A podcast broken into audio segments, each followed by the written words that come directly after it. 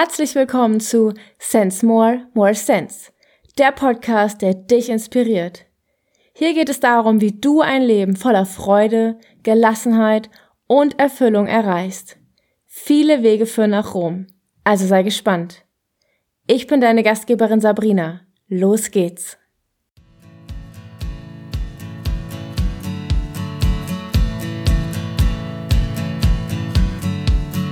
Everything's fine.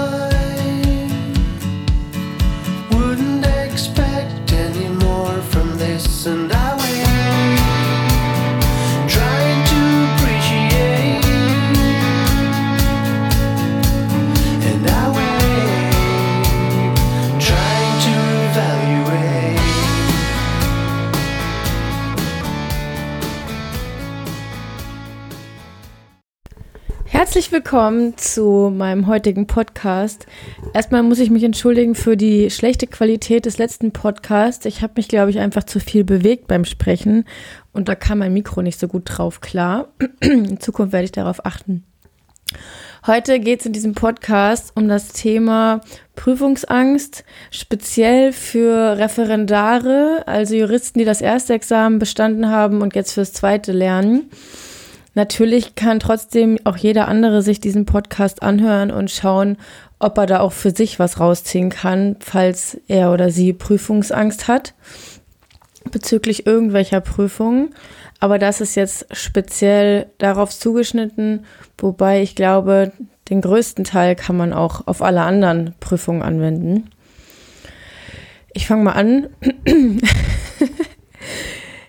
ähm, also es ist ein ein Thema, was mich beschäftigt hat, weil ich selber anders als beim ersten Examen, beim zweiten Examen ganz viel mit Prüfungsangst gekämpft habe und mittlerweile einen, glaube ich, guten Umgang damit gefunden habe.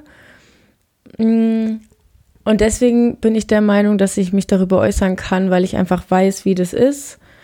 Ähm, zumindest wie es für mich war und wie krass äh, das einen Verein nehmen kann einnehmen kann. Und das sind einfach meine Erfahrungen, die ich jetzt teile, wie ich eben damit umgegangen bin, wie ich das erfahren habe. Und äh, vielleicht kannst du dir da irgendwie was rausziehen. Ich habe bei mir gemerkt, es ist ein ganz schmaler Grad, ähm, wirklich kontinuierlich gesund motiviert zu sein und zu lernen. Ich habe das immer mal wieder über ein paar Wochen geschafft, einfach wirklich diszipliniert ähm, von morgens bis abends zu lernen und abends zum Sport zu gehen und dann zu schlafen. Und das war dann immer die Phase, in der das gut geklappt hat. Aber dann kamen auch immer wieder Phasen, wo ich das Gefühl hatte, hm, macht das überhaupt Sinn, wie ich lerne? Ist das klug? Ist das bescheuert? Bringt mir das am Ende was? Und dann kam ich immer wieder in die Panik, habe irgendwie schlechte Probeklausuren zurückbekommen, also schlecht benotete Probeklausuren zurückbekommen und war dann verunsichert und dann bin ich in so eine Panik verfallen und dann ging teilweise wochenlang gar nichts mehr und dann konnte ich nicht mehr schlafen nachts, weil ich so nervös war. Und dann ist man den ganzen Tag über so geredert und müde und kann sich nicht konzentrieren. Und dann ist es eigentlich so ein Rattenschwanz, den das nach sich zieht ähm, und steigert sich immer nur noch mehr da rein. Und das ist halt, glaube ich, total wichtig, dass man da gar nicht so reinkommt in diese Spirale, dass man sich möglichst frühzeitig da geistig wieder einfängt und stoppt und sich einfach mal klar macht. Also erstens, alle anderen kochen auch nur mit Wasser. Keiner weiß am Ende wirklich, was drankommt. Gerade im zweiten Examen ähm, ist einfach so viel, was drankommt, wo keiner sich darauf vorbereitet hat, sei es materiell oder auch prozessual, dass prozessual irgendwelche abgefahrenen Kombinationen drankommen, mit denen man nicht gerechnet hat. Oder auch materiell einfach dann auf einmal was geprüft wird, wo kein Mensch sich darauf vorbereitet hat oder wo auch keiner richtig weiß, was wollen die jetzt eigentlich, weil der Sachverhalt so kompliziert erscheint. Und von daher, die anderen wissen es auch nicht besser. Und man kann halt nur das tun, wovon man glaubt, dass es richtig ist.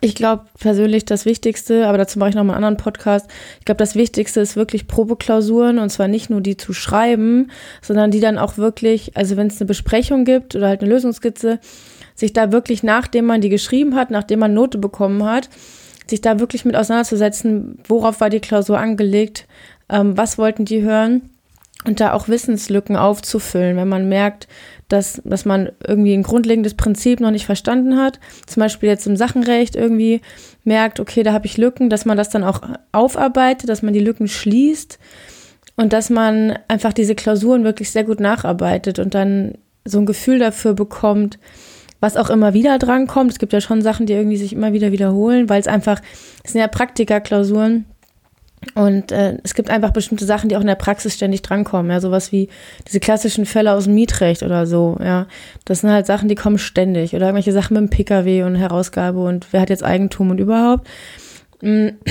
Dass man sich das dann einfach mal zu Gemüte führt und auch, dass man diese prozessualen Kombinationen kennenlernt und verstehen lernt auch.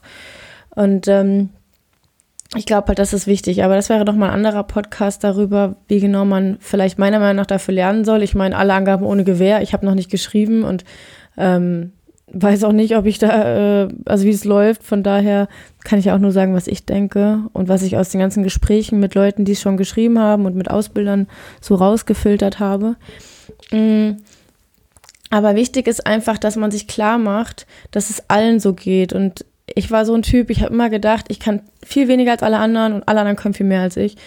Und ähm, ich glaube, es ist, das ist totaler Quatsch, weil man kann das gar nicht einordnen. Gerade bei Jura, das ist irgendwie so ein Wissen, ich habe immer das Gefühl, wie so ein Schweizer Käse. Jeder weiß irgendwas und irgendwas nicht. Und dann gibt es Sachen, ich habe das mal erlebt, das war für mich so bezeichnend, nach einem AG-Tag, also wir hatten eine Arbeitsgemeinschaft und danach haben zwei Leute aus der AG, mit denen ich befreundet bin, die aber nicht miteinander befreundet sind, haben sich mit mir unterhalten. Und der eine meinte über den anderen, boah, krass, was der heute wieder für Fragen gestellt hat und gesagt hat. Da hat man doch wieder gemerkt, also der hat doch echt keine Ahnung, ne? Und der andere hat das gleiche über ihn gesagt. Ich habe bei beiden einfach nichts dazu gesagt. Ähm, weil ich einfach da, es war für mich wieder so das absolute Gleichnis für Jura man denkt manchmal bei Leuten, wow, krass, das haben die gewusst, das hätte ich an 100 Jahren nicht gewusst, ja. Woher wissen die das? denkt man, boah, sind die krass? Und im nächsten Satz wissen die irgendwas nicht, was man selber für selbstverständlich hält, was man selber einfach weiß. Dann denkt man wieder, hä, haben wir gar keine Ahnung. Und das ist halt so, Jura ist einfach ein so weites Feld. Das ist einfach ein ganzes Universum an Wissen. Niemand kann das alles wissen. Und darum geht's auch gar nicht. Es geht darum, natürlich gewisse Basics zu wissen, natürlich so das Wissen aus dem Studium so breit gefächert, grundlegend schon zu können.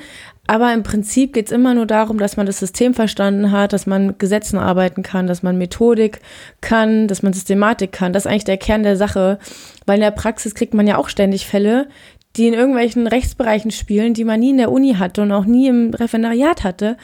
Und da muss man halt verstehen, wie man Gesetze liest, auslegt, wie die miteinander zusammenhängen, welche Formulierungen wie, wie bedeutsam sind und einen Kommentar benutzen können. Und dann äh, muss man da auch eine Lösung finden, ohne dass man das mal irgendwo gelernt oder studiert hat. Also das kam einfach nicht vor. Und das ist ja eigentlich das juristische Können. Und das zu erlernen, das ist das Wichtigste. Und natürlich auch dieses Standardwissen, sage ich mal, was immer wieder abgeprüft wird. Aber niemand weiß alles, man kann das auch nicht alles wissen und man kann sich auch untereinander einfach ganz schlecht einschätzen. Man kann es eigentlich gar nicht einschätzen. Selbst die Noten, also die sind auch so wenig aussagekräftig. Also ich zweifle ja dieses Prüfungssystem ohnehin extrem an. Aber das ist einfach es ist einfach schwer, sich da zu vergleichen. Also ich kenne Leute, die sind super gut in Jura, die kannst du alles fragen und die schreiben echt schlechte Noten. Und ich kenne Leute, die haben Jura überhaupt nicht verstanden, aber die lernen ohne Ende auswendig und schreiben gute Noten, weil die wirklich Massen, also unendliche Massen auswendig lernen, weil die einfach so unfassbar diszipliniert sind.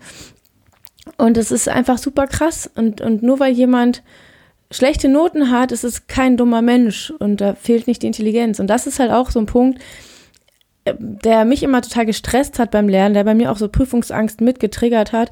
Ich dachte immer, ja, was denken die anderen, wenn ich keine guten Noten habe? Und ganz ehrlich, also jetzt mal wirklich, wer Jura kennt, der weiß, dass das einfach wenig aussagekräftig ist. Es ist typisch, dass man in Jura, da schreibt man mal drei Punkte, da schreibt man auch mal zwölf Punkte das, und da auch mal noch mehr. Ich weiß, ich hatte in der Klausur im öffentlichen Recht, im äh, im großen Schein im öffentlichen Recht bei Detterbeck, den kennen bestimmt einige, ähm, der war mein Prof.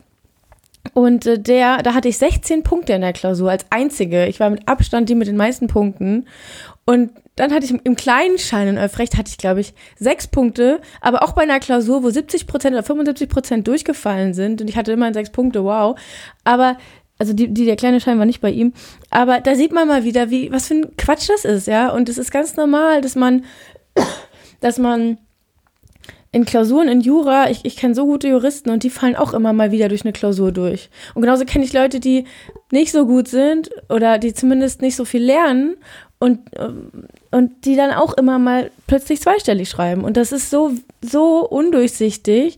Man weiß auch in dem Moment gar nicht, der eine Korrektor bewertet auch ganz anders als der andere. Also unsere Probeklausuren werden völlig anders bewertet als die Klausuren im echten Examen. Also die werden meiner Meinung nach viel, viel großzügiger bewertet als die im echten Examen. Und wenn man dann aber so einen Prüfer hat, mal im echten Examen, der im echten Examen korrigiert, dann ähm, bekommt man vielleicht auch eine bessere Note. Das ist einfach so krass von so vielen Komponenten abhängig. Und es macht einfach keinen Sinn, darüber nachzugrübeln, ob so wie man lernt, ob das jetzt überhaupt was bringt. Natürlich muss man sich hinterfragen, wie man lernen will. Man muss sich eine Idee davon verschaffen, wie man an die Sache herangehen will. Aber auch da muss man sich irgendwann einfach entscheiden und rangehen. Ich habe mich auch immer gefragt, wie soll ich am besten lernen? Und darauf findet man keine Antwort, weil es gibt keinen am besten Lernen. Man muss das machen, bevor man das Gefühl hat, dass es einem was bringt. Man hat ja im Leben schon vorher für Prüfungen gelernt und muss darauf auch zurückgreifen, was einem da geholfen hat und wie man da rangegangen ist und was erfolgreich war am Ende. Und eine andere Wahl hat man gar nicht und es geht allen gleich. Also das ist ja auch das Ding. Es, es gibt nicht eine Art und Weise, das so und so zu lernen. Das ist nicht mehr wie in der Schule. Ich lerne irgendwie in Bio irgendeine Skizze, die ganzen Einzelteile auswendig oder ich lerne in Englisch Vokabeln oder ich übe in Mathe die und die Art zu rechnen. Das ist einfach nicht mehr wie in der Schule. Es ist einfach ganz anders. Es gibt einem keiner vor. Man muss selber seinen Weg finden. Und ähm, das ist ja auch gut so im Endeffekt. Es ist aber eben wichtig, dass man in dieser Zone bleibt, in der man gesund und motiviert ist und positiv gestresst ist und in der man dauerhaft produktiv lernen kann. Und dazu ist, glaube ich, schon mal wichtig, dass man sich nicht überfordert. Also, dass man nicht sagt, boah, ich lerne jetzt jeden Tag zwölf Stunden. Das hält kein Organismus durch. Da kann man so diszipliniert sein, wie man will, aber man ist ja immer noch ein Mensch, der nach den Gesetzen der Biologie funktioniert und der Physik. Und da kann man nun mal nicht ähm, sich so körperlich auch ausbeuten. Das geht einfach nicht. Man muss gerade in so einer Lebensphase, denke ich, darauf achten, dass man gesund lebt. Also, dass man sich gesund ernährt, dass man viel Obst und Gemüse isst, dass man sich ausgewogen ernährt, dass man ähm, möglichst Alkohol und Zigaretten oder sonst irgendwelche Drogen äh, weglässt oder reduziert. Ich weiß, bei den meisten Prüf Prüflingen ist es genau umgedreht, dass man dann erst richtig anfängt, äh, synthetische Stoffe zu verwenden, um leistungsfähig zu sein. Davon kann ich nur abraten, aber muss halt auch jeder selber wissen. Aber dass man auf einen gesunden Lebensstil achtet, dass man Sport macht oder wenn man generell Sport nicht mag, dass man dann wenigstens versucht, jeden Tag irgendwie spazieren zu gehen, dass man die frische Luft geht, dass man rausgeht, falls man zu Hause lernt, dass man auch mal die Verwände verlässt, dass man sich mit Leuten unterhält, die nichts mit Jura zu tun haben und sich auch nicht über Jura zu unterhalten, dass man irgendwie rausgeht und nochmal merkt, es gibt noch mehr im Leben und ähm, dass man, dass man einen gesunden Alltag für sich schafft und dass man realistisch seine Kräfte einteilt, dass man Pausen macht beim Lernen und dass man auch eine Uhrzeit hat, zu der man einfach aufhört zu lernen. Und ich glaube, es ist einfach ein schmaler Grad, den man da finden muss und das darf eben nicht in die eine oder die andere Richtung zu extrem werden. Man darf nicht so ein übermotivierter, über ehrgeiziger Mensch werden, der dann wirklich jeden Tag elf, zwölf Stunden lernt, weil das wird auf Dauer nicht funktionieren. Irgendwann kann der Körper nicht mehr und irgendwann wird man dann einfach krank oder todesmüde und muss erstmal ein, zwei Wochen nur im Bett liegen. Und gleichzeitig ist auch wichtig, nicht in das andere Extrem zu verfallen, nämlich in dieses, das kenne ich ganz gut, dieses Prokrastinieren und dieses, oh, ich bin total entspannt, ich habe noch genug Zeit, ich muss noch nicht anfangen zu lernen, ich kann das alles, bla bla bla. Das ist nämlich totale Selbstsabotage, totales sich selbst veräppeln, ähm, weil man eigentlich so eine Angst davor hat, zu lernen oder durchzufallen, dass man sich einredet, dass man noch gar nicht lernen müsste. Das ist totaler Quatsch. Aber das kennen, glaube ich, super viele Leute, jedenfalls viele meiner Freunde kennen das. Und ähm, das ist auch Blödsinn. Man muss wirklich früh genug anfangen zu lernen und dann kann man auch entspannt und in Ruhe lernen. Und das ist schon das Ding. Das Gehirn lernt am besten, wenn es entspannt ist. Das Gehirn ruft nicht nur am besten Wissen ab, wenn es entspannt ist, sondern es lernt auch am besten neues Wissen, wenn es entspannt ist. Und diesen schmalen Grad zu finden, ist wichtig. Diesen, diesen schmalen Grad, wo man eben gesund, kontinuierlich lernt. Dann braucht man sich nämlich auch nicht stressen, wenn man früh genug anfängt. Und wenn man nicht früh genug angefangen hat, und man jetzt merkt, Mist, ich habe nicht mehr viel Zeit, dann ist es nun mal auch nicht anders. Also klar, wenn man jetzt noch drei, vier Wochen Zeit hat und man kennt seinen Körper, man weiß, man kann sich jetzt mal drei, vier Wochen voll überstrapazieren, gut, dann macht es halt. Aber wenn es länger ist oder wenn du einfach weißt, du kannst es nicht, weil du musst ja danach auch noch zwei Wochen lang Prüfungen schreiben und das ist auch hart körperlich, ähm, dann hast du auch keine andere Wahl. Wenn du einfach weißt, okay, du hast zu spät angefangen, aber du musst jetzt noch eine Zeit lang lernen, und du kennst deinen Körper und weißt, du kannst ihn jetzt nicht so ausbeuten und das ist generell auch nicht so empfehlenswert, mm, da muss man auch dann, man hat keine andere Wahl, dann muss man eben mehr Stoff weglassen und da muss man jetzt auch gesund lernen jeden Tag, so viel man halt kann, aber gesund und dass man auch ein Gefühl und ein Gespür dafür entwickelt, wann ist jetzt genug, wann kann ich nicht mehr, wann höre ich jetzt lieber auf zu lernen, gehe noch mal raus und dann gehe ich halt schlafen und fange morgen früh wieder an, ja. Und ich verstehe das ja und ich kenne es ja selber, dass man sich dann stresst und sich denkt, oh Gott, oh Gott, aber das und das und das habe ich alles noch nicht gelernt und das und das und das muss ich alles noch lernen. Ja, aber was bringt das denn? Wenn du dich jetzt stresst, verbrauchst du Energie, erschöpfst dich mental und körperlich und es bringt dich nicht weiter. Die Zeit ist nun mal eine begrenzte Ressource und die muss man jetzt so nutzen, wie sie da ist. Und da muss man eben Schwerpunkte setzen, sich auf das Wichtigste konzentrieren und das lernen und der Rest ist dann halt nicht da. Da muss man in der Prüfung dann eben gucken, wie man damit umgeht, da irgendwie, weiß ich nicht, das Problem weglassen oder dünner argumentieren oder was auch immer. Aber man, man muss dann halt echt Schwerpunkte setzen, was ist essentiell, was ist das Wichtigste, um zu bestehen, erstmal so. Was ist zum Beispiel jetzt in, in den Klausuren jetzt im zweiten Examen, welchen Aufbau muss ich können? Ja, wie schreibt man eine Anklageschrift? Ja, wie baut man das auf? Worauf muss ich achten? Oder ähm, wie baue ich ein Urteil auf? Worauf muss ich da achten? Wie sind die Schema bei Zwangsvollstreckungsklausuren? So Sachen, ja. Also so essentielle Basics, die müssen alle sitzen, ja.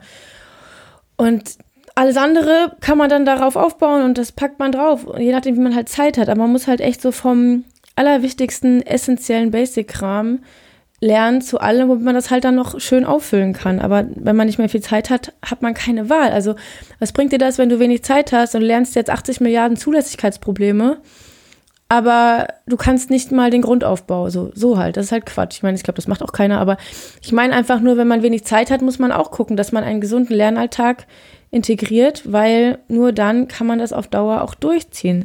Sonst ist man am Ende in der Prüfung und so Leute kenne ich tatsächlich auch, die eigentlich super sind, aber die sich dann am Ende nochmal so überstrapaziert haben, dass sie dann in der Prüfung gerade so bestanden haben oder durchgefallen sind, einfach weil die nicht mehr konnten, körperlich und psychisch nicht. Und das ganze Wissen, was du dir in den Kopf klopfst und in den Kopf reinhämmerst, bringt dir halt nichts, wenn du es am Ende in der Prüfung nicht abrufen kannst, weil dein Körper zu erschöpft ist, weil dein Geist zu erschöpft ist oder weil du einfach zu gestresst bist. Und deswegen muss man ein gesundes Mittelmaß finden zwischen angenehm, positiv motiviert, positiv gestresst und kontinuierlichem Arbeiten und nicht dieses äh, sich selbst ähm, sabotierende Prokrastinieren und andererseits dieses sich völlig total aufopfern und kaputt machen. Und damit man eben auch in Ruhe lernen kann, ich habe mir tatsächlich dieses Mal so ein paar Stichpunkte aufgeschrieben, ähm, weil mir das wichtig ist, da jetzt ein paar Sachen anzusprechen in dem einen Podcast. Ähm, es ist für mich, habe ich gemerkt, total wichtig, gedanklich beim Lernen nicht bei der Prüfung zu sein. Mich nicht daran zu erinnern, wie viele Wochen ich noch habe, wie viele Tage, wie viele Stunden. Ähm, nicht darüber nachzudenken, wie wird das bewertet, bla bla bla. Ähm, und was kommt dabei am Ende raus und was, wenn ich durchfalle und was passiert dann, was denken die anderen, sondern wirklich zu sagen, okay, ich lerne jetzt das, was ich lernen will. Ich konzentriere mich auf den Stoff. Ich möchte das verstehen. Ich lerne jetzt, keine Ahnung, Zwangsvollstreckungsrecht ich lerne das jetzt, ich versuche jetzt das zu begreifen und ich bin jetzt hundertprozentig heute im Hier und Jetzt bei diesem Skript, bei dieser Klausur, bei was auch immer, womit ich lerne. Und mache mich vollkommen frei von der Prüfung, ich mache mich vollkommen frei von dem Zeitraum, ich mache mich vollkommen frei davon, ob ich bestehe oder nicht, sondern ich will das jetzt lernen und verstehen. Man weiß nämlich eh nicht, wie die Klausur bewertet wird. Es kommt auf so viele Komponenten an. Man muss Glück haben, Tagesform, Nerven behalten. Welches Thema kommt dran? Wie, wie korrigiert der Prüfer? Vielleicht Schicksal, was auch immer. Und das, das bringt alles nichts. Das stresst einen nur. Deswegen wirklich nicht gedanklich bei der Prüfung sein, sondern einfach lernen. Also ich verbiete mir darüber nachzudenken, wie viel Zeit noch ist und ob ich bestehe oder nicht. Und ich lerne das, was ich für wichtig halte und lerne das auf Verständnis. Das halte ich für ganz wichtig und bleibe in meiner Ruhe, weil in der Ruhe liegt die Kraft, weil wenn man in der Ruhe ist und das Gehirn im entspannten Zustand ist, dann kann es sich am besten konzentrieren und Informationen aufnehmen und verankern. Das ist, kann man alles, also ich habe so viele Bücher über den ganzen Kram gelesen, kann man alles in der Neurowissenschaft nachlesen, Neuroplastizität und überhaupt Gehirnforschung, kann man alles nachlesen. Mm. Und weil ganz im Ernst, was passiert denn bitte, wenn du durchfällst? Ja, wenn du durchfällst, schreibst halt nochmal. Fertig, Ende der Geschichte. So. Und ähm, es ist wichtig, dass man sich irgendwie einen Plan macht, was man alles lernen will. Ich habe mich lange dagegen gewehrt, weil ich bin kein Freund von Lernplänen. Ich habe das nie vorher gehabt bei irgendwas. Nicht beim ersten Examen, nicht beim, nicht in, nicht in der Schule, nie. Aber ich habe es irgendwann auch mal eingesehen, dass man sich schon vielleicht nicht einen konkreten Plan unbedingt machen muss, so heute lerne ich das, morgen lerne ich das. Also das kann man auch machen, ist auch sicherlich sehr gut. Aber zumindest, dass man sich aufschreibt, was will man alles noch lernen. Zumindest mal das aufschreibt. Weil dann ist man auch viel motivierter. Man hat auch das Gefühl, voranzukommen. Man kann auch Sachen abhaken.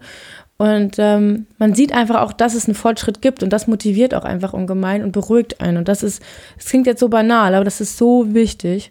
Und wenn man in Panik ist, dann ist es wichtig, dass man sich da ganz bewusst wieder runterholt. Und dass einem auch klar ist, man selber muss sich da runterholen. Also bei mir ist es halt relativ klar, ich wohne alleine, ähm, ich habe keinen Freund und meine Familie wohnt, Entschuldigung, meine Familie wohnt ähm, ganz weit weg. Und äh, ich habe hier natürlich Freunde, aber also die einen haben mit Jura nichts zu tun und die anderen, die sind selber Referendare und haben andere, also haben ihre eigenen Probleme. Und ähm, deswegen, ich finde es auch wichtig, dass man sich bewusst macht, dass man sich selber runterholen muss. Natürlich schafft man das nicht immer. Natürlich, manchmal muss man auch Freunde anrufen und sich mit denen treffen und sich ablenken. Aber ich finde das immer nicht so cool, wenn, also ich finde einfach, man darf da keine Erwartungshaltung haben, dass der eigene Partner oder Mitbewohner oder die Familie oder was auch immer, äh, dass die einen da immer rausholen müssen. Also, sondern man muss irgendwann auch mal lernen, das ist halt mein Examen, ich habe mich dafür entschieden und es ist auch meine Angst und ich muss jetzt halt auch mal ähm, auch mal an mir arbeiten. Also ich kann nicht jedes Mal, wenn ich Angst habe oder Panik, zum nächsten laufen und der soll mich da wieder rausholen, sondern ich muss einfach selber können. Klar, wenn man ein richtig krasses Problem hat, dann sollte man vielleicht auch wirklich zum Psychologen gehen.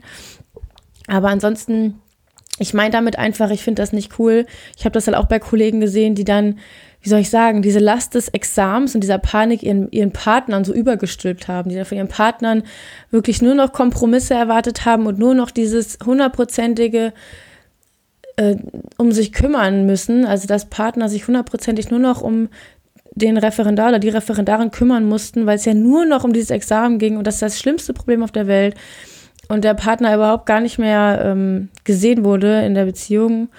Also sowas finde ich halt echt, äh, ich meine, muss ja jeder selber wissen und die Partner können das ja mitmachen, wenn sie meinen, dass sie das wollen, aber finde ich halt echt, äh, wie soll man sagen, anmaßend und unverschämt, also und auch unreif. Also ich finde das einfach zu krass. Aber das vielleicht auch ein anderes Thema. Jedenfalls, wenn man in der Panik ist, was mir total hilft, ganz tief ein- und ausatmen. Also ich mal so richtig so.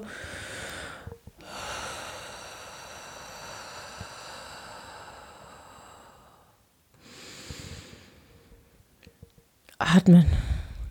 Einfach mal atmen. Aus dem Fenster gucken. Guck mal, wie entspannt ich jetzt bin. wie entspannt ich jetzt bin. Das hält bestimmt nicht so lange. weil ich habe immer, ich rede halt auch immer so schnell, weil ich habe einfach tausend Gedanken auf einmal. Das ist echt anstrengend. Und dann will ich die auch alle sagen, weil sonst sind die wieder weg, weil schon die nächsten tausend kommen.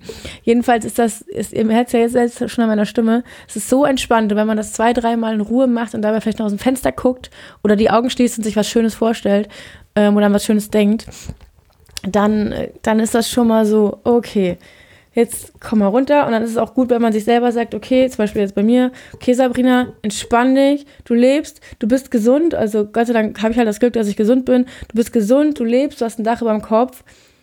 Jetzt komm mal runter, ja, entspann dich und das wird schon. Und wenn nicht, geht die Welt nicht unter, dann gibt es halt einen anderen Weg.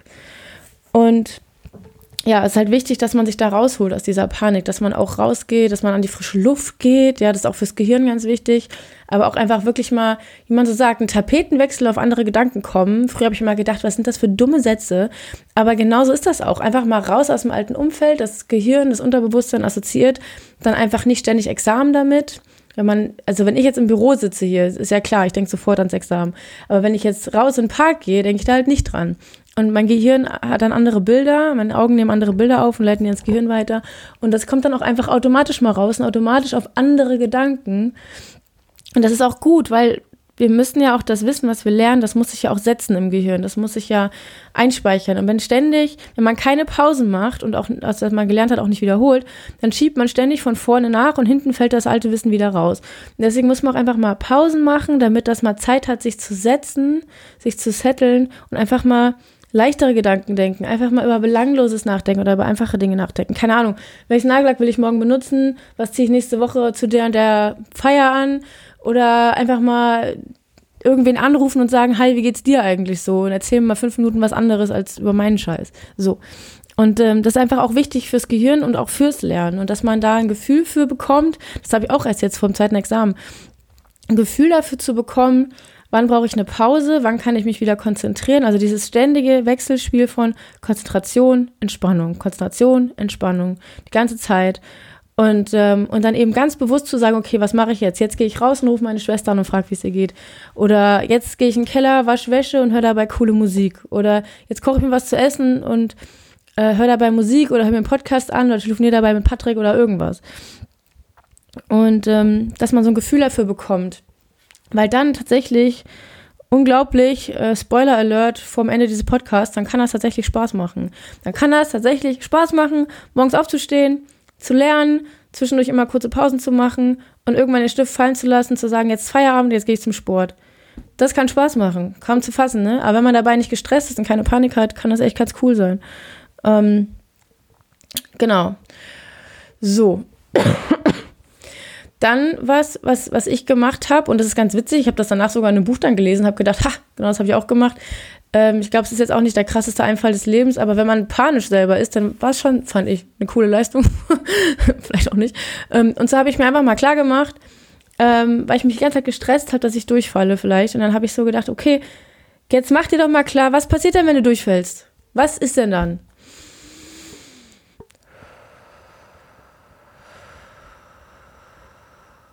Erstmal atmen. Was ist denn dann? Ja, es wird halt erstens die Welt nicht untergehen. Ich bin immer noch kerngesund, ich habe immer noch Menschen, die mich lieben. Ähm, das ist schon mal beides das Allerwichtigste. Ähm, und ich liebe mich immer noch selbst und habe mich immer auch selber gern. Das ist das auch Wichtigste. Und ähm, dann so, okay, dann habe ich mich halt damit abgefunden, wenn das passiert. Und dadurch habe ich den Druck rausgenommen, weil wenn ich durchfalle, wie gesagt, ich bin noch gesund, ich habe Menschen, die mich lieben. Und ich habe immer noch ein Leben, ich sitze nicht auf der Straße, ich habe jetzt gerade auch für Referendare, ich habe mein erstes Examen. Juristen werden so extrem gesucht momentan. Man kann auch mit dem ersten Examen einen Job finden. Ich habe äh, eine Freundin, die ist äh, Verwaltungsjuristin jetzt. Nur im ersten Examen, die schreibt das zweite nochmal, die hat äh, nicht bestanden und die hat eine Stelle mit 20 Stunden die Woche und verdient dafür schon nicht schlecht, ja und kann davon ganz normal den Lebensunterhalt gut finanzieren und äh, hat nur 20 Stunden Woche im Moment. Also man findet auf jeden Fall einen Job. Man kann zur Not noch irgendwie gucken, ob man irgendwie einen Master draufsetzen kann oder irgendeine andere Weiterbildung oder was auch immer. Also man ist ja nicht mittellos. Man hat ja schon Uni-Abschluss. Man ist ja theoretisch schon Diplomjurist. Und man wird damit auch einen Job finden. Also momentan werden ja Juristen überall so krass gesucht.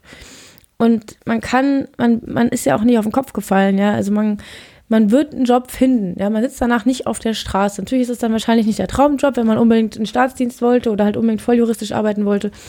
Aber es gibt viele Menschen, die glücklich und erfolgreich geworden sind, obwohl nicht das passiert ist, was sie ursprünglich wollten. Obwohl sie nicht am Ende den Job haben, hatten, den sie ursprünglich wollten, ja. Und für mich war es immer ein großes Ding, was mich gestresst hat, war, was denken die anderen, wenn ich durchfalle? Ja, das war ein Gedanke, den kann man sowas von in die Mülltonne treten. Also, das ist so ein Quatsch. Also, erstens muss man mal sagen, die meisten Menschen interessieren sich überhaupt nicht dafür, ob du durchfällst oder nicht. Die meisten Menschen interessieren sich sowieso immer nur für sich selbst. Traurig, aber wahr. Zweitens, wenn es irgendwelche Menschen interessiert, ob du durchfällst, dann gibt es so zwei Arten von Menschen. Entweder die Menschen, die dich sowieso lieben und dich toll finden und deine Freunde, deine Familie sind und denen tut es dann mega leid für dich und die stehen hinter dir. Oder die Menschen, die halt einfach ja, missgünstig sind und die dann darüber lästern von mir aus und lästern die darüber vielleicht ein, zwei Wochen und dann haben die es schon wieder vergessen, weil es sie nicht interessiert, weil es für sie eigentlich auch nicht wichtig ist, ja. Also darüber reden die Leute, wenn überhaupt, auch nicht lange, weil es gibt auch diesen Satz, was, was interessiert mich mein Geschwätz von gestern. Genauso ist es ja auch. Also die Leute, die einfach nur reden, weil sie reden wollen, weil sie irgendwie was brauchen, um sich drüber zu unterhalten, weil sie keine spannenderen Themen haben, die werden dann halt drüber reden. Völlig egal, was interessiert sich, was diese Menschen denken. Davon, ob Menschen denken, dass du ein guter Mensch bist oder dass du ein schlechter Mensch bist, davon, dass, denken, davon, dass Menschen viel von dir halten oder wenig von dir halten, kannst du dir auch nichts kaufen. Es ist völlig egal. Es ist erst dann nicht mehr egal, sondern bedeutungsvoll, wenn du dieser Situation eine Bedeutung gibst. Das klingt so dumm, aber es ist halt einfach logisch, ja. Früher habe ich auch mal gedacht, ja, wenn dann irgendwelche Lehrer in der Schule so erzählt haben, oder war das Lehrer in der Schule, ich weiß nicht, wenn man irgendwo gehört hat von wegen, ja, ähm, wenn dich Leute in der Schule ärgern, ähm, du darfst denen nicht so viel Macht über dich geben. Und ich dachte immer so, hä? Also es gibt so Sätze, wo ich immer so dachte, verstehe ich einfach nicht. Finde ich irgendwie nicht so schlau, habe ich nicht verstanden. Und irgendwann, als ich dann so ewig darüber nachgedacht habe, was denken dann andere von mir, wenn ich durchfalle, habe ich mir so gedacht, also erstens, denkt keine Sau wahrscheinlich was. Zweitens, wenn sie was denken, was Negatives, wenn sie missgünstig sind, dann ist es halt so. Das wird aber nicht lange anhalten. Und dann ist es mir auch egal, weil egal, was sie denken oder nicht, ob sie denken, also ob mir jemand auf die Schulter klopft und sagt, boah, hast du toll gemacht, oder ob man auf die Schulter klopft und sagt, scheiß drauf, machst du nochmal, ist doch völlig egal. Das Einzige, was zählt, ist, was ich über mich denke.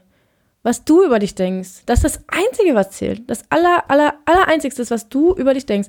Weil das entscheidet darüber, was du mal erreichen wirst oder nicht erreichen wirst und was für ein Mensch du bist oder auch nicht. Weil wenn man sich immer darüber Gedanken macht, was andere dabei denken, ja, wann, wo soll das denn aufhören? Wo soll es denn hinführen? Es macht einfach keinen Sinn, so. Es bringt einfach nichts. Es ist reine Zeit- und Energieverschwendung. Zeit und Energie, die man nutzen kann, um das zu tun, was man eigentlich wirklich tun will. So. Punkt. Es ist halt wirklich so. Mm.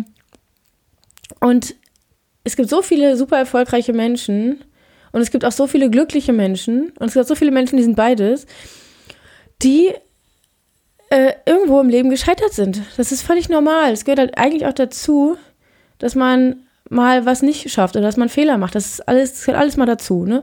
Das ist überhaupt nicht schlimm. Und zum Beispiel, es gibt ja, zum Beispiel, gibt zum Beispiel, ja, zum Beispiel Steve Jobs. Steve Jobs hat doch die Uni abgebrochen und hat sich dann selbstständig gemacht mit seinem Computerzeug. Und ist er jetzt irgendwie dümmer als die Leute, die die Uni-Prüfungen abgelegt und ein Studium geschafft haben? Bestimmt nicht. Also ich glaube, das ist so ein wichtiger Punkt, dass man dieses Selbstbild, was man hat, dass man das so hart knüpft, manchmal an bestandene Prüfungen. Also ich finde halt gerade in Deutschland ist das so krass, weil wir so eine extreme Leistungsgesellschaft sind. Und das merkt man auch irgendwie, finde ich, erstmal, wenn man in einem anderen Land gelebt hat. Als ich in Norwegen gelebt habe, da habe ich echt gedacht, krass, man kann ja auch völlig anders denken als Deutsche weil man ist ja immer in diesem Setting von, von Deutschen, ja, und alle sind so leistungsorientiert hier. Aber in Norwegen ist es zum Beispiel so, dass die Leute überhaupt gar nicht so sind. Also klar gibt es die da auch, aber da ist es eher so, dass die Leute so sind, naja, ich gehe schon arbeiten, aber ich will halt immer noch genug Zeit haben, um in die Natur zu gehen. Die sind ja so extrem naturverbunden und die haben ja auch eine wunderschöne Natur. Und denen ist es total wichtig, dass sie im Winter Skifahren und auf ihre Hütte fahren und im Sommer, dass sie wandern gehen. Also denen ist das so wichtig, Sport zu machen und in der Natur zu sein, dass die einfach gar nicht darüber nachdenken, ob die bis abends um 10 arbeiten oder bis um 9 oder sowas. Und natürlich gibt es da auch die Großkanzleien, wo das sicherlich anders ist. Aber der Normalbürger, der definiert sich nicht so über Leistung. Das ist da ganz anders. Also es ist total faszinierend, finde ich sowieso, oder wie die alle so denken in vielen Dingen. Also gibt es gute und schlechte Seiten. Also es ist interessant. Und ich glaube, es ist einfach wichtig, dass wir uns nicht so krass über diese Leistung definieren, unser Selbstbild so daran knüpfen. Wie gesagt, ob man so eine Prüfung besteht oder gut schreibt oder ob man sie nicht besteht oder schlecht schreibt, das hat nichts damit zu tun, ob man an sich generell ein intelligenter und fleißiger Mensch ist oder nicht. Allein schon diese Art der Vorbereitung liegt einfach nicht jedem.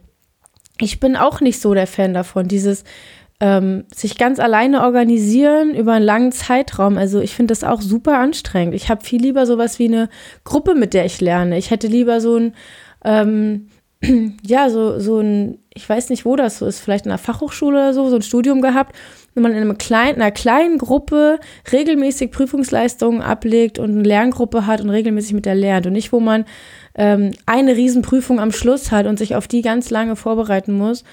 Und im Referendariat halt, dadurch, dass jeder an seinen Ausbildungsstationen ist und man kein klassisches Repetitorium in der Regel mehr besucht, mm, man da überwiegend auf sich ganz alleine gestellt ist. Ich bin halt so ein Typ, ich lerne halt unglaublich gut in der Gruppe, ich lerne unglaublich gut über Gespräche, das kann ich mir alles sofort viel besser merken, als mich vor so ein Buch zu setzen und das zu lernen.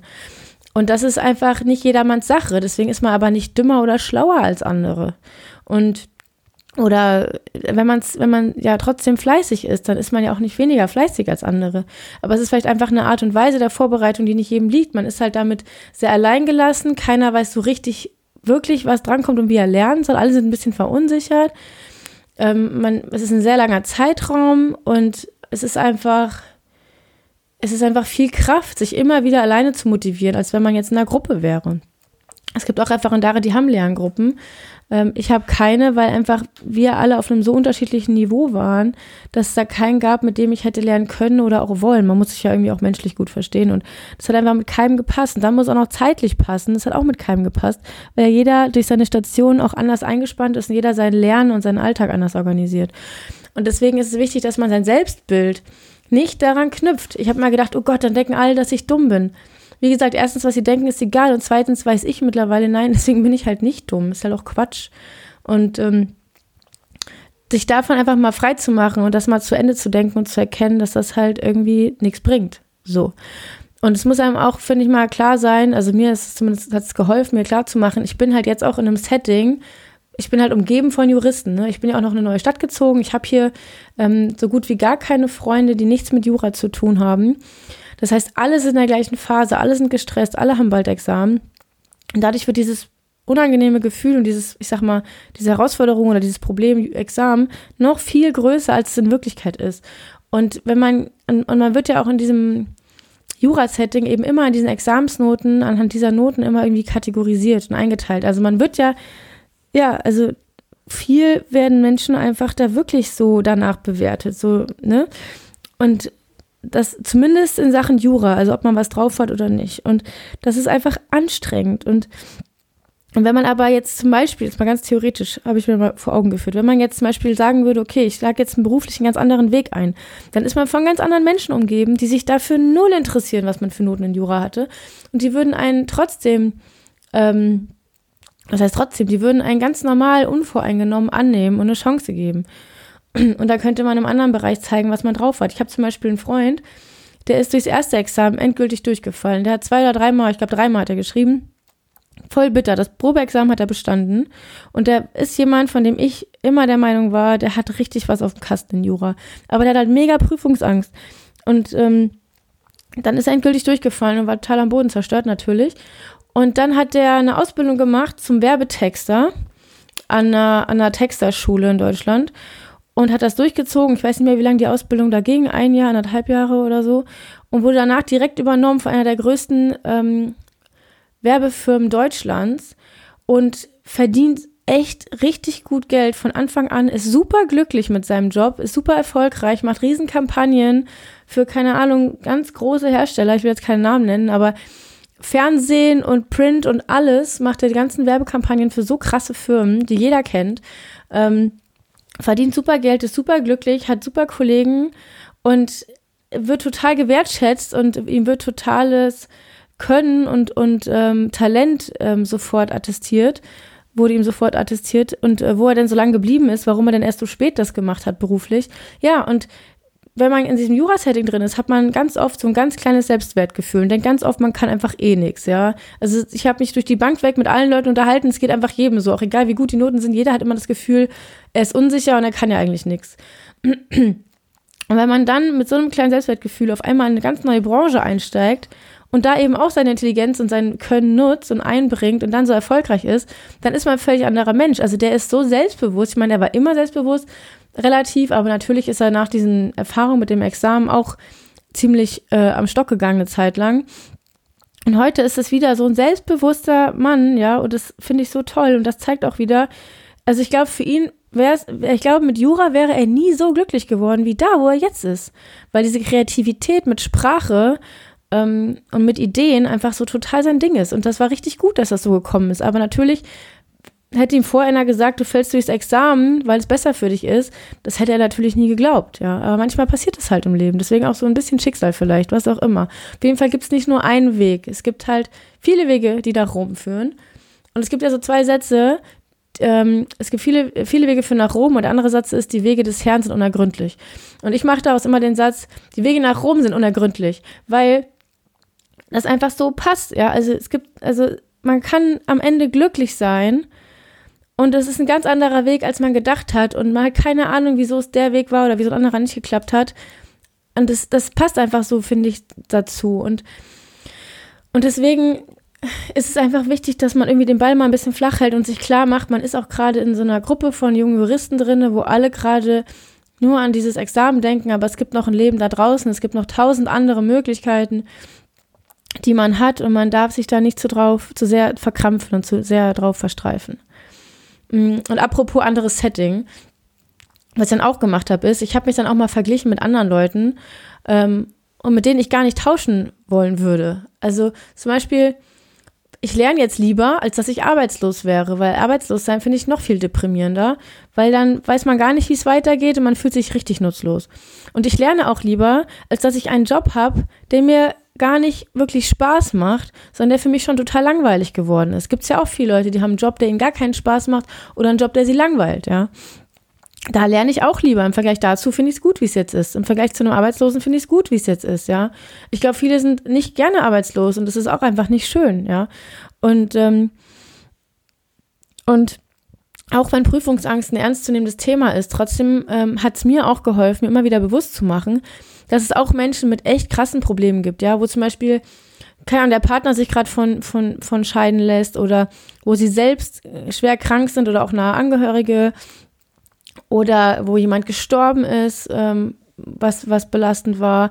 Ähm, oder es gibt auch Menschen auf der Welt, die leben im Krieg oder die leben auf der Straße oder die haben nichts zu essen, ja.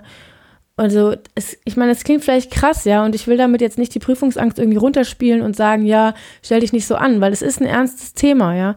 Ähm, aber mir hat es zumindest geholfen, mir auch immer wieder mal klar zu machen, dass es mir verhältnismäßig noch ganz gut geht und dass ich auch eigentlich, eigentlich gar nichts anderes gerade machen will. Also eigentlich will ich ja dieses Ziel erreichen. Klar, ich wäre auch schon gerne fertig und hätte schon einen Job in dem Bereich. Aber eigentlich will ich ja zumindest nicht mit den anderen Leuten da jetzt gerade tauschen. Eigentlich finde ich es ja gut, dass ich auf dem Weg bin. Und ich habe zum Beispiel auch eine Freundin, äh, die ist halt, die hat zwar auch Jura studiert, aber hat nie in dem Bereich gearbeitet und hat dann danach äh, Kinder gekriegt und, und ähm, war Hausfrau. Und jetzt arbeitet sie zwar auch als Juristin, aber nur ganz bisschen, also verdient nicht so viel, weil sie das halt nur so ganz ein paar Stunden die Woche macht. Und er hat einen Mann geheiratet und ja, sie ist halt von dem Mann wirtschaftlich vollkommen abhängig in jeder Hinsicht. Und die Ehe läuft halt momentan, sag ich jetzt mal so, schwierig, ja. Und sie kann sich gar nicht von ihm trennen, selbst wenn sie unzufrieden und unglücklich ist. Ähm, sie kann sich gar nicht trennen, weil sie einfach finanziell komplett nicht abhängig ist, weil ihr Jurastudium ist mittlerweile halt auch, wie alt ist sie? 20 Jahre her. Über 20 Jahre her, dass sie einen Abschluss gemacht hat. Und ja, jetzt nimmt dich natürlich keine Kanzlei mehr. Du bist ja über 20 Jahre aus Jura raus. Das verändert sich ja ständig, das Recht. Und ähm, auch keine Berufserfahrung oder so. Und das ist halt echt, der hat Jura auch nicht studiert, weil sie es selber wollte, sondern weil ihre Eltern das wollten. Und das ist einfach blöd gelaufen, ja. Und da denke ich mir halt auch immer, in der Situation möchte ich nach Möglichkeit auch nicht sein. Nach Möglichkeit, ich mache das hier auch, damit ich mal später mein Geld selbst verdienen kann, ja. Ich meine, wie man das dann organisiert, falls man mal einen Partner und eine Familie hat, steht auf einem anderen Blatt Papier. Aber zumindest möchte ich erstmal wissen, ich kann mich selbst versorgen. Und das ist auch für mich immer eine Motivation gewesen, das zu machen, weil ich wollte halt nie sagen können, ich bin verheiratet und ich kann mich nicht trennen, weil mein Mann die Brötchen verdient und ich kein Geld habe. Ähm, also das habe ich schon bei vielen Paaren gesehen und das ist für mich halt echt eine Horrorvorstellung. Was mir auch geholfen hat, ist, mir klarzumachen, dass man eigentlich echt krass privilegiert ist. Also erstmal, dass man überhaupt so weit gekommen ist, dass man sein Abitur geschafft hat, dass man sein erstes Examen geschafft hat. Das zeigt ja schon, ich meine, das macht nicht jeder, ja. Nicht jeder macht Abitur und nicht jeder studiert Jura und nicht jeder schafft das erste Examen. Also bei mir im Semester wir haben mit fast 500 Leuten angefangen. Ich glaube, Examen geschrieben, davon haben weniger als 100 und bestanden äh, etwas mehr als die Hälfte, mein erstes erste Examen. Und, ähm, und das ist einfach super krass. Also nach dem ersten Semester war schon die Hälfte der Leute nicht mehr da. Ja, und das ist ja auch okay. Viele melden sich bei Jura einfach nur an, weil sie nicht wissen, was sie sonst machen sollen. Und ähm, trotzdem kann man einfach schon mal sich klar machen, man ist krass privilegiert, dass man dass man überhaupt so weit gekommen ist. Da kann man schon mal stolz auf sich sein. Äh, man hat schon einen Abschluss und dann ist auch krass privilegiert, dass man überhaupt in einem Land lebt, in dem Frieden herrscht, in dem man Zugang hat zu Bildung ähm, und dass man, dass man einfach, sag ich mal, zu diesem Kreis gehört, dass man sich akademisch bilden kann. Also das ist alles nicht selbstverständlich. Es gibt Menschen, die hätten nie studieren können, weil sie es in ihrem Land gar nicht äh, können, gar nicht dürfen, weil es viel zu teuer ist, was auch immer, ja. Und das hat mir auch immer geholfen, mir klarzumachen, wie privilegiert wir sind, dass wir mal am Ende, falls wir, was falls, wenn wir das zweite Examen haben, dass wir dann einfach in Jobs arbeiten dürfen, die, ähm, die interessant sind, die mit viel Verantwortung zu tun haben und in denen man auch relativ gutes Einkommen äh, verdienen kann. Also jetzt mal von der kleinen Minikanzlei bis hin zu Großkanzlei. Ähm, man wird auf jeden Fall nirgendwo verhungern und wir leben in einem Land, wo wir einen sehr hohen Lebensstandard haben und dass wir einfach privilegiert sind in Deutschland und dass das einfach echt nicht selbstverständlich ist. Und das hat mir auch geholfen, mir das klar zu machen, um einfach auch dankbar zu sein für diese Situation. Genau. So, was, was ich jetzt noch teilen möchte für, mm, um sich aus der Panik rauszuholen, was ich wichtig finde, ist, sich so eine Art Morgen- und Abendroutine zu machen. Wenn man jetzt schon, äh, wenn man jetzt schon ähm, sich denkt, oh Gott, wie nervig, wenn ich das überhaupt im Mund nehme, Morgen- und Abendroutine. Dann eben, dass man sich einfach ein Ritual schafft oder, oder eine Umgangsweise, wie man mit Panik umgeht, auf die man wenigstens in der akuten Situation zurückgreifen kann. Ich würde trotzdem empfehlen, das jeden Morgen und Abend mindestens zu machen, weil man dann einfach gar nicht so schnell in die Panik verfällt. Aber ähm, was ich habe, ist, ich habe mir so ein paar Seiten aufgeschrieben. Ich habe mir ähm, im Prinzip das, was ich gerade alles erzählt habe, habe ich mir in Kurzform aufgeschrieben und ähm, dass ich mir das einfach mal alles bewusst mache, dass ich mir auch bewusst mache, ich habe auch Freunde, die haben im ersten Examen gute Jobs gefunden. Ich habe Freunde, die haben im ersten Examen Prädikat und danach promoviert und sind durchs zweite durchgefallen. Oder haben ganz schlecht geschrieben. Die meisten Leute, die ich kenne, die im ersten Examen sehr gut waren, haben im zweiten Examen sehr schlecht geschrieben. Ähm, und das waren Leute, die sind super, super, super fleißig und auch ganz sicher nicht auf den Kopf gefallen. Aber wie gesagt, es ist einfach, ähm, ist einfach von so vielen Komponenten abhängig. Und ähm, ja, und man kann auch viel lernen und trotzdem falsch lernen. Ne? Also das kann man halt auch machen. Und das weißt du halt vorher nicht immer, ob das richtig oder falsch ist, wie du lernst. Denkst du immer so, wie du lernst, ist bestimmt hoffentlich richtig. So. Und das habe ich mir alles aufgeschrieben, bewusst gemacht und auch, dass die Welt nicht untergeht und was ich alles für Optionen hätte. Ich habe mir tatsächlich Optionen rausgesucht aus dem Internet, was ich alles machen könnte, wenn ich nicht bestanden habe. Das hat mir einfach alles unheimlich beruhigt. So, also erstmal, dass man so ein paar Zettel hat, wo man sich das alles mal, wo man mal diese Gedankengänge, die man denkt, wenn man Panik hat, dieses, oh mein Gott, was denken die anderen, oh mein Gott, was mache ich, wenn ich durchfalle, bla bla bla, dass man sich das alles mal aufschreibt und zu Ende gedacht, und zwar zu einem konstruktiven Abschluss. Zum Beispiel, wenn ich jetzt durchfallen würde, ja, dann würde ich ähm, das im Mai erfahren und dann wäre ich danach vier Monate in so einem Ergänzungsvorbereitungsdienst, also in so einem Nachkurs, in so einem Intensivkurs nochmal, würde da jede Woche zwei äh, Probeklausuren mindestens schreiben und würde im Oktober nochmal Examen schreiben. So, das ist alles. Und falls ich dann nochmal durchfallen würde, dann kann man immer nochmal einen dritten Versuch beantragen. Das ist alles. Das heißt, es geht einfach nur immer weiter. Es geht einfach nur immer weiter. Ich lerne einfach immer weiter Jura. So, fertig. Mehr passiert nicht. Und es einfach mal klar zu machen und das aufzuschreiben, dass, wie gesagt, die Welt nicht untergeht.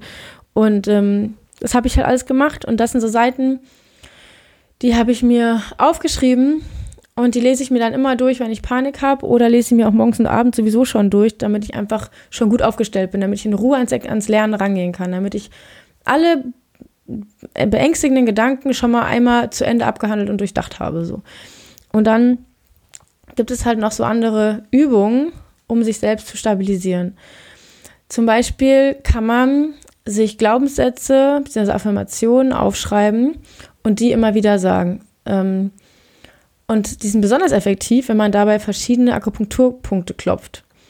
Und das kann man auch als Internet googeln, äh, zum Beispiel Emotional Freedom Technik, EFT Tapping, kann man googeln und dann sieht man, welche Punkte man da gut klopfen kann.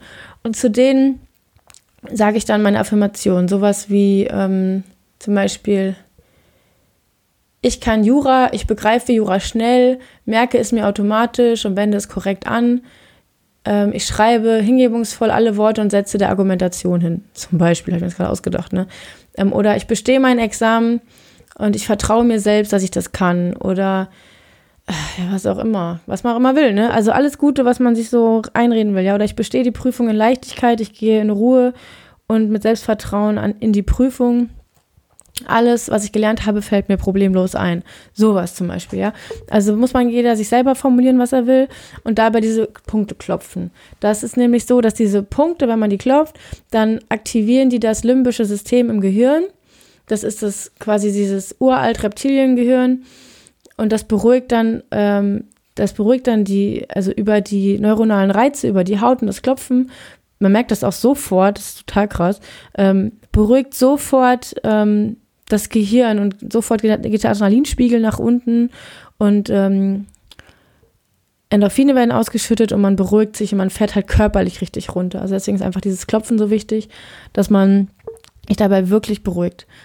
Ähm, dann gibt es noch so ähm, Entspannungsübungen oder auch Energieübungen, dass man sich hinstellt, tief ein- und ausatmet, am besten mit frischer Luft, also am besten Fenster aufmachen oder rausgehen und ähm, dass man sich vorstellt, dass, mit geschlossenen Augen mache ich das, dass man sich vorstellt, dass Wurzeln in den Boden wachsen durch die Füße, dass man sich erdet, dass man wieder irgendwie so im Hier und Jetzt ankommt, dass man sich erdet, dass man irgendwie im Hier und Jetzt ankommt.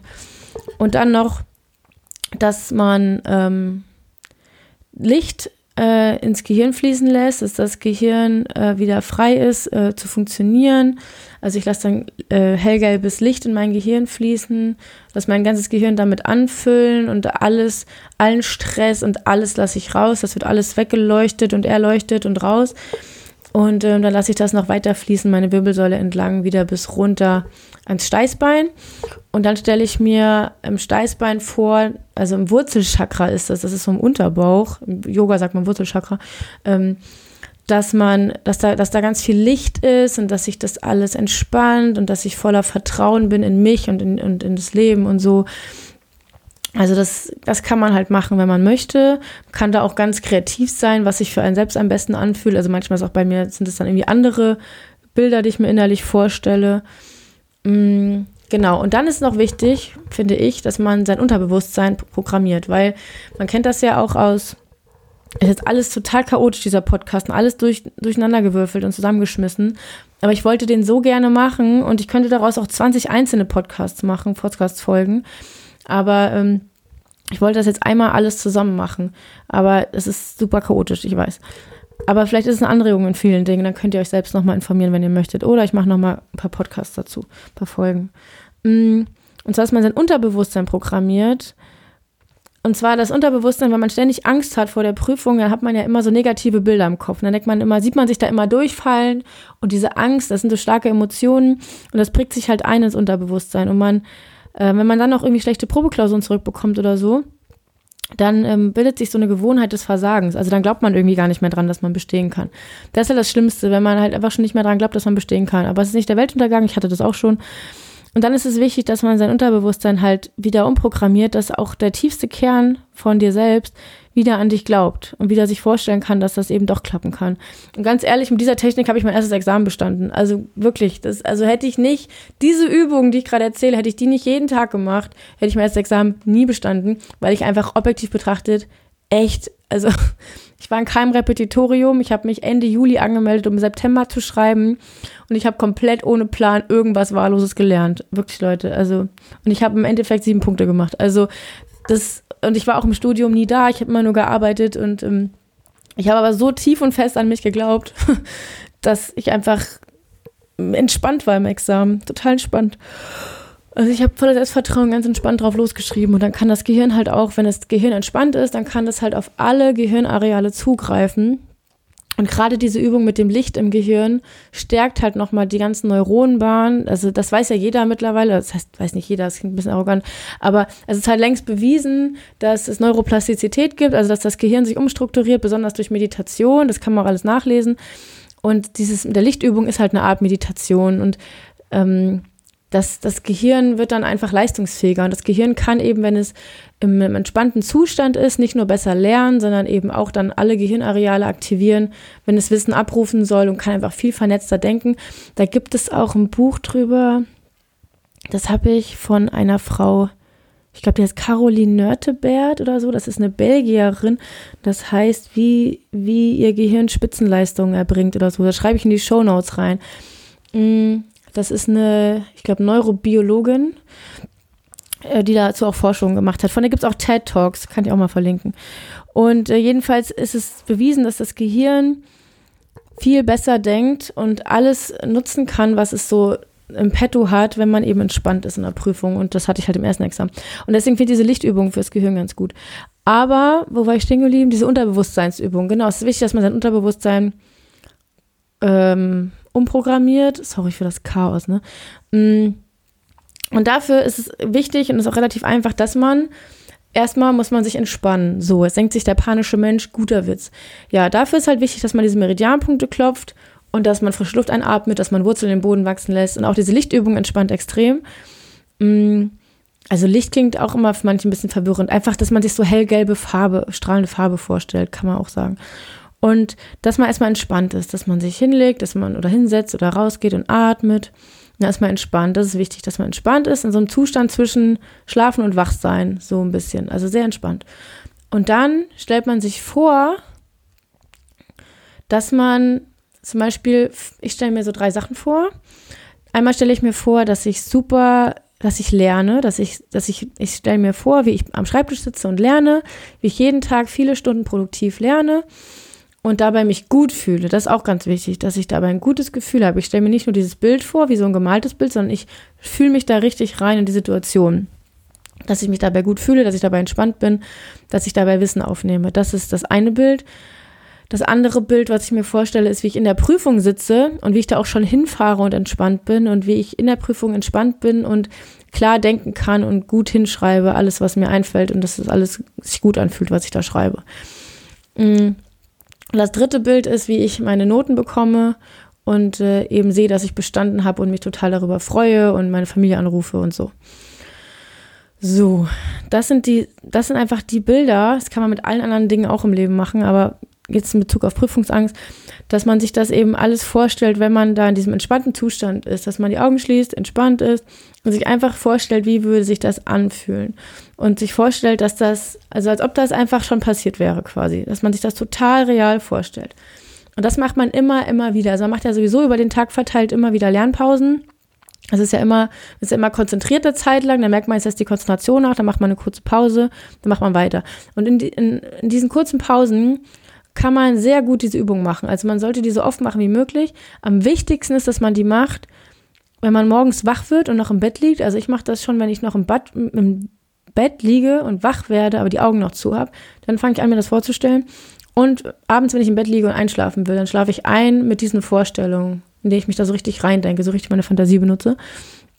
Und stelle mir das auch in allen Farben und Formen vor, wie das riecht, was ich dabei trinke für einen Tee. Ähm, alles einfach, ja und wie das Wetter ist und wie warm mir ist und was ich anhab und überhaupt. Und das ist total effektiv, damit dieses neue Bild, sonst hat man die ganze Zeit dieses panische Bild, total emotionsüberladen, dieses panische Bild vom Durchfallen ähm, in sein Unterbewusstsein reingemeißelt.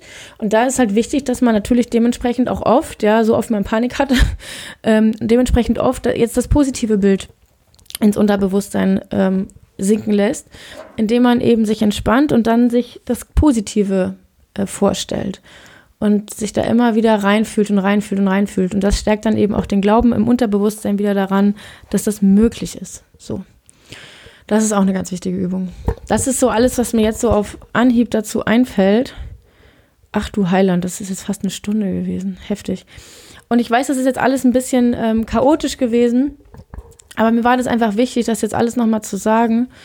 Und ich werde sicherlich nochmal einzelne kurze Episoden vom Podcast dazu machen, ähm, nach dem Examen dann. Aber jetzt schon mal so eine Idee. Vielleicht gab es für den einen oder anderen schon mal ein bisschen Input und Anregung, was er so machen kann. Und vor allem das Wichtigste ist, glaube ich, auch zu wissen, man ist damit nicht alleine. Also ich habe mich darüber auch mal informiert.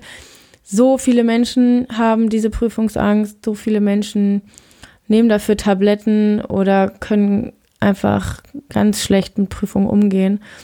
Und deswegen finde ich immer schon mal gut zu wissen, man ist damit nicht alleine und es gibt aber ganz viele Wege da raus und man kann das absolut lernen, damit umzugehen und das ist äh, wirklich nicht aussichtslos. Und äh, genau.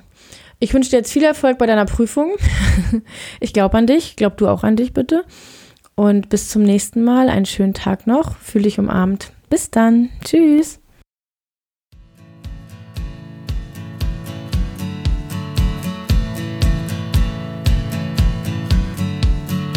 everything's fine. Wouldn't expect any more from this, and I.